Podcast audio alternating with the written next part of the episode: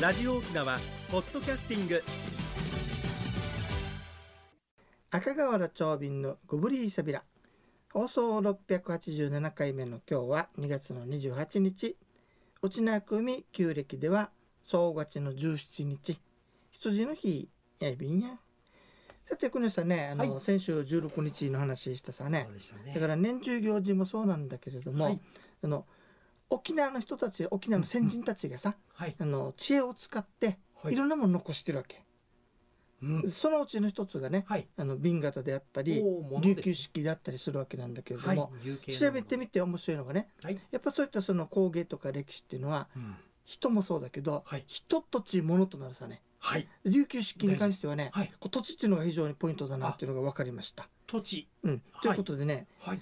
あの漆って結局塗るものさそうですよだねか。らねあの乾燥してないといけないっていうイメージがない環境ねで結す局か。ほらあの、ほらはい乾燥してないと乾かないんじゃないかってい乾うかないというイメージありますイメーよ。ところはがいそうじゃなかったわけさ、うん沖縄はね漆工芸に適した気候なんだって、ほう漆が乾燥する条件面白いよ乾燥なのにはい。湿度が高い方がいいってへえ。そうで湿度すか。 80%温度20度以上が一番漆に適しているんだって亜熱帯のそういう気こ候とでになするねね。そうなるとうんはい。なので沖縄の湿度と温度は非常にいいわけよへでえ。他府県でわざわざねはい。乾燥風呂っていうところでへえ。人工的に湿度と温度を上げるんだってはあ。だからどうしてもそ中うができ手間かかってますねるでしょはい。だから漆がちょっと茶色系の朱色になってしまうのねうーん。。でも沖縄はそういうこととが必要ないのではい。自然のままで乾燥するのではい。非常に鮮やかな朱色が出るというそうそう特徴があるそうです、とっても鮮やかですね。うん色がね。しかもねはい。強烈な紫外線、はい。うん、これがまた漆を透明にする性質があって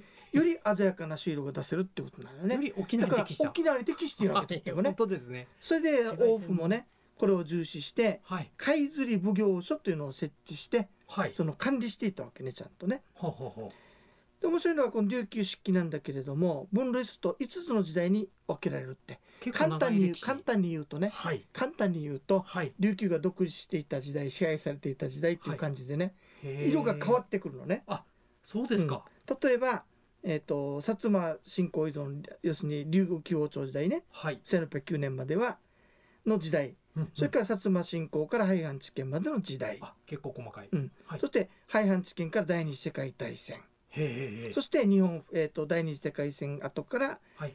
えーアメリカですよね。はい。アメリでカ日本。復帰から後っていうふうに分けられるわけほう。で旧王朝時代にはね、はい朱塗りでおおらかなはい。花鳥の図が多いと、旧王朝時代うはん。要するに琉球語豪国の時代さ、ですね。ところが薩はい。摩が入ってきてからとは変わるわけ、ええ、どのように。黒塗りで、黒塗り。うん、山水図とか宗教的な絵で、えー変わっていくんだってへえ。そうで廃でした藩か置県後にはい。また朱塗りに戻るわけ、はい。で今度は朱塗りのイメージですね沖。縄の植物風物などが多くなるそうですほう。廃藩置県で。そして、うんうん沖縄戦の後はまた黒塗り黒塗りが。で画像がねなんほでしょうらよく見たくとねハイビスカスがくっついてるのがある、はい。ありますね。こういったものがそういうイメージ。代表だそうですはい。そしてまた本土復帰してはい日本復帰してからとまた朱塗りになるんだって、うーん、今見ている要もすのるにですね王府がね主体となって政治をやってる、はいうちなんちゅが主体となってる時代には赤、赤、白。そうじゃなくてどっかに収められてる時には黒っていう偶然そういうことがあるんだって、偶然でしょうね、うんきっとね。求めているものに合わせたっていうことそもうあそういるうんこだとけでれすどもねね。はいま。あ、そういうことで琉球式の歴史が、えー織りなされてきたいやーようです深いですね。大変ねやっぱり漆器として優秀なもんだから、はい。もちろん中国の皇帝に献上物になるわけさはい。で長く徳使いますからね川幕府にも献上されるわけよもうこれは、はい。で面白いのが徳川。川家のねはい。中にその中国からの献上品ですよってなってる中にはい。よく調べたら琉球産だっていうのがあったりするんだ、はらー、混乱されしてるんですうんね。だから結局それだけいいものだっていうことそにうななるるわこけとだよとね。思います。はい、ということで、沖縄のなんだ引き続き琉球式の話をするんですけれどもはい。今度はね材料の素晴らしさが出てくるわけさ材料うん。はい。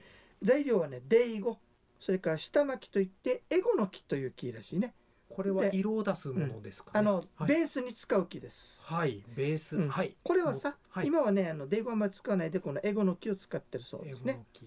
はい。これがねまた漆器に適しているわけなぜかというとはい。デイゴも下巻きもそうなんだけれども、はい。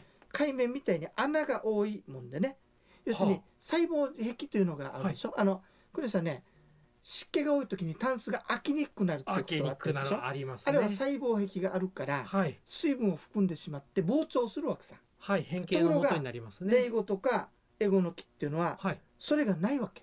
は暑いとこに行こうが寒いとこに行こうあがほうほうほう湿ほ気が多かろうが少なかろううがはい要するに動かないわけさ細胞まあが。変形しにくいということはええ塗ったはい湿気がそれだけ綺麗綺麗に残るってことになるわけさね。平たいそういう面が残るんですね特徴がまずあるんだそうですねへえそうですか。それから下巻きはね芯割れがなくてはい。輪切りにしてお椀などを作るときに非常にあのいいと。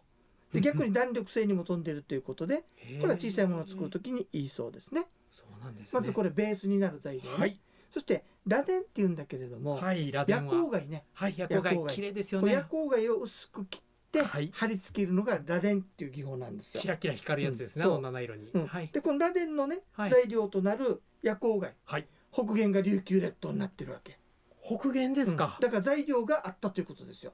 ということはもなのうはい貝釣り奉行所でしょはい。貝でしょ出荷じ貝ゃなくて釣りの貝こつまこりに来こるんれをです夜光ね。貝を持ってきて、うんうんうんきちっと原料から管理してるっていうことが分かるわけまさあね、宝だと認識してたんですね。そうそうだから非常にね、はいあの漆器がいいなと沖縄ははい漆器作りに非常に最適だということが言えるわけなんですよ。はいで数々の作品が生まれて皇帝に献上されたりはい将軍家に献上されたりしていたわけ。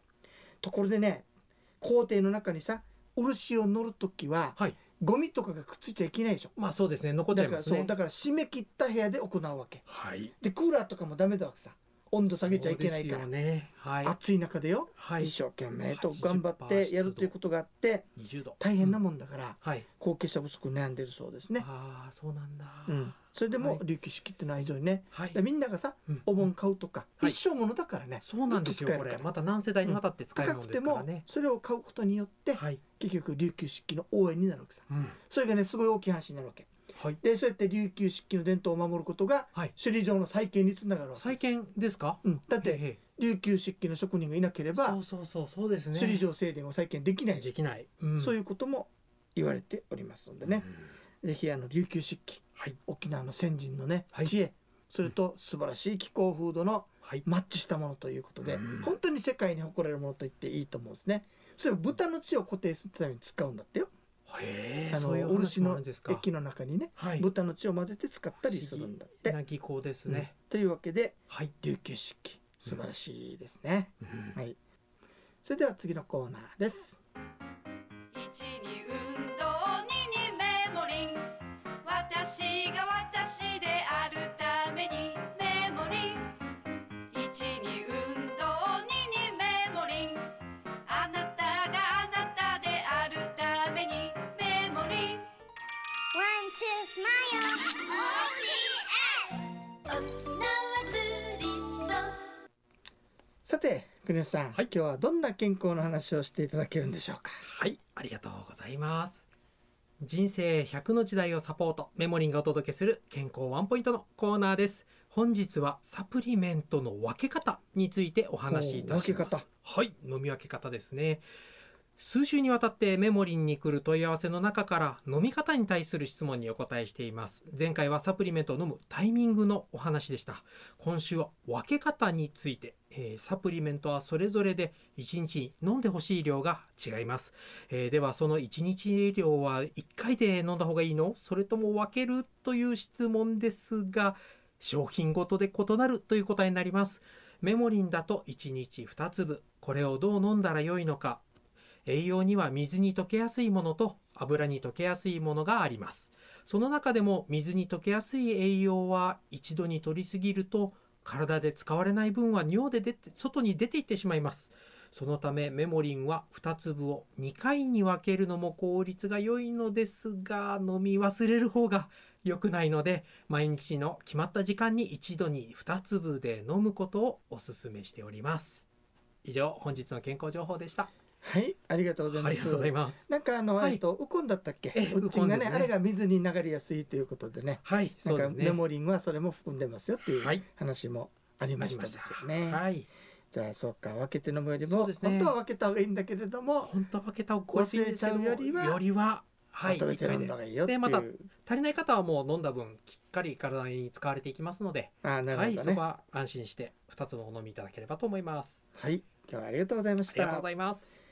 国吉さんはい。ちょっと気になってることがあってよなんでしょう。なんでしょう。あのまあはい裁判沙汰になってしまったんだけど孔子病ねああの孔子病がその那覇市の、うんえー公園内にあるということではい。使用料取る取らないでちょっとえ裁判沙汰になったみたいなんだけれども教育機関かどうか。あの、うん、まあ個人的私のあくまで私の考えですけどね、ええ宗教って広めたりとか布教したりするものじゃないですか、そうだとでも思いまあす。れってわざわざ教えてるってことはまずないんだよねそうだと思だいからます。どうなのかな宗教なのかなと本当ですね。それでもやっぱりうちなんちゅうの中のそのね、はい先祖とかその先人を大切にするというはい。文化じゃないかねと思うんだよどね。ちらかというと寺子屋とかに近いのかな。うん、それそう実際学校もあったしね明もん倫堂というね、はい。だから個人的そんなには風ですけにどは捉えられないのかなとか思って、はい。えー非常にね、はいあのまあ裁判だから難しいいろいろあると思うんだけれども、あの話した方もの方でね、はい。これは宗教と取るのか文化と取るのかね、うん非常に難しいなと思ったのとねそうだとすると歌きよ歌き、歌きうもんはい。どう歌できしょのうか可能性が出てこないかなって心配になってきてあーねそこまで行くとちょうんっちょとっと悲どうなしんいだろうなですかなというふうね。に思いました。はい。というわけでうん以上でした。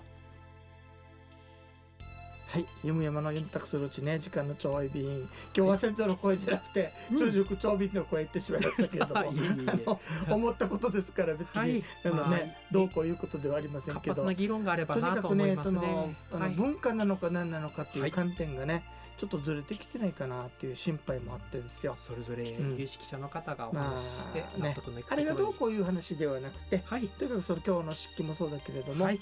その先人が守り育ててきたものをね、うんうんなんとか現代につなげたいという気持ちであればやってるはずだからはい。あのそういうふうに捉えていただけたらなあというふうに思ったりしました。はい中夜のが 何かが降りてきたからいや講師様が降りてきたかもしれないいやーまあいろんなご意見があるのは いやあれ儒教だからね、日本人のね、はい生活習慣の中に染み込んでいるものだから文ね、化の一部でもあったりしとます思ね思っ。たりしますけれどはね。いというわけで、はいえー昼夜訪問にしてしまいましたけれどもいえいえ番組のご案内や赤瓦長林とメモリーの国吉エビータン。また来週までご無ブリ理さびら。ーサビラ